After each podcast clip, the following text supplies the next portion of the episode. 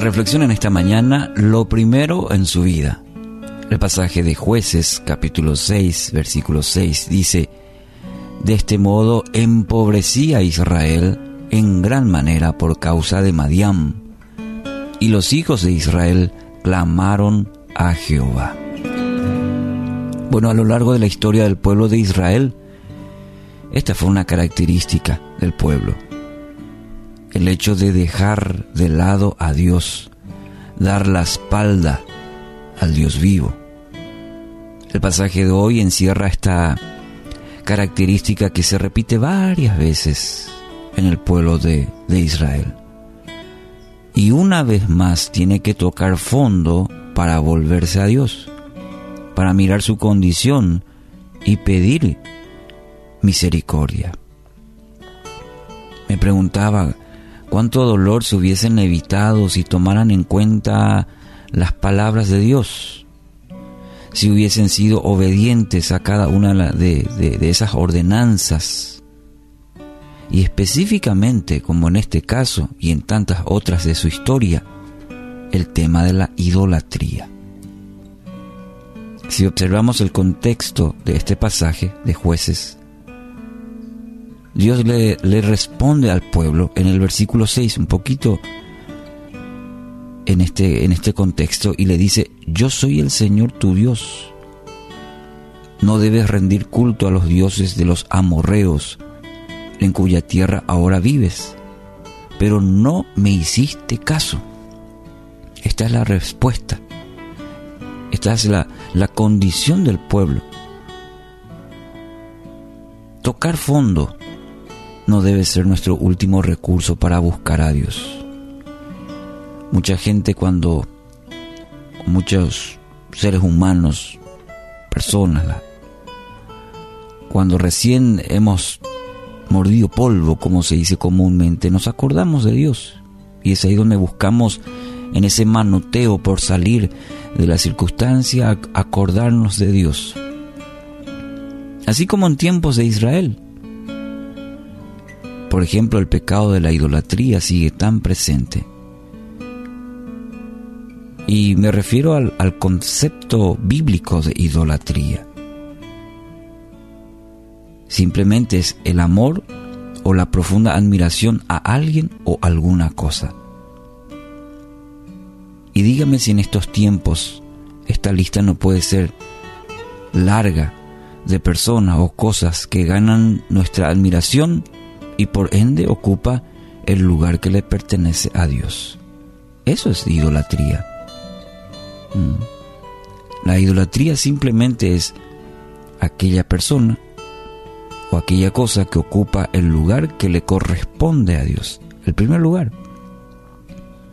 Se idolatra hoy en día el dinero, por eso uno se afana tanto en conseguir, en tener, se volvió lo que ocupa el primer lugar en nuestra vida, la buena posición, la fama, el buen pasatiempo, el hobby, los placeres que ofrece este mundo.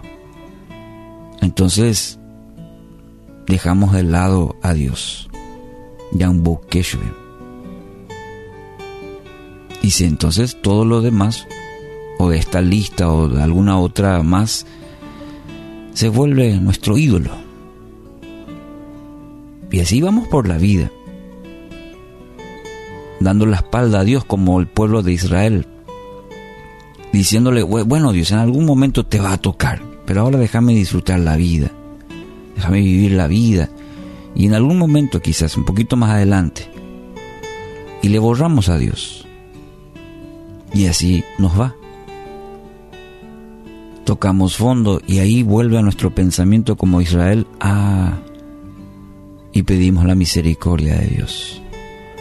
Es interesante que en la historia bíblica Dios envió profetas, mensajeros y mostró sobre todo tanta paciencia con su pueblo una y otra vez. Con lazos de amor los atrajo de vuelta. Ese, ese, ese mismo Dios también hoy extiende su mano de misericordia. Por eso tenemos un día más no para que vivamos, vivamos a nuestra manera. Cada día que tenemos es una oportunidad de acercarnos a Dios. Son lazos de amor que Dios extiende hacia, hacia ti para atraerte hacia Él, hacia tu Padre, hacia tu Abba. Entonces, si usted reconoce esa condición de alejamiento de Dios, de idolatría, es decir, algo ocupó el lugar que le, pertenece por amor, por creación a Dios, entonces así estamos andando este camino, este peregrinaje y nos hemos olvidado de Dios. Hemos hecho, hemos el mismo procedimiento hemos hecho como el pueblo de Israel. Eh, espera a Dios en algún momento más adelante, o quizás una espiritualidad a nuestra manera. Entonces, tenemos que reconocer nuestra condición. Mucho de lo que nos pasa hoy es el resultado de nuestras decisiones. Y hablo a nivel general. El hombre está asumiendo la, la, la, condición de, de sus decisiones, de dar la espalda a Dios. Necesitamos reconocer esa condición, clamar a Él. La promesa dice el salmista, invócame en el día de la angustia y yo te libraré y tú me honrarás. ¿Qué le parece? Invócame, invócame, reconóceme. Yo te voy a librar y tú me honrarás. Dios no comparte en ninguna manera su gloria. Entonces nuestra parte es colocar a Dios como centro de nuestra vida. Solo así vamos a vivir el plan perfecto de Dios para cada una de nuestras vidas. Y este es un este es el mensaje profético para este tiempo en el que estamos viviendo. De volvernos a Dios. Vuélvase a Dios.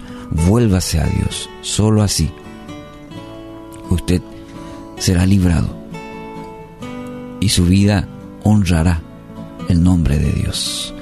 Entonces hoy quiero animarle, darle esta palabra para esta semana, para esta, esta semana de reflexión. Reflexione en su vida, quite de su vida todas aquellas cosas que ocupan el lugar que le pertenece a Dios.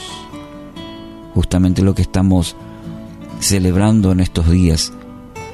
El pago, él pagó un precio muy alto. Dios pagó un precio muy alto a través de su Hijo Jesucristo para que hoy usted tenga la salvación, para que Él sea el Señor de su vida.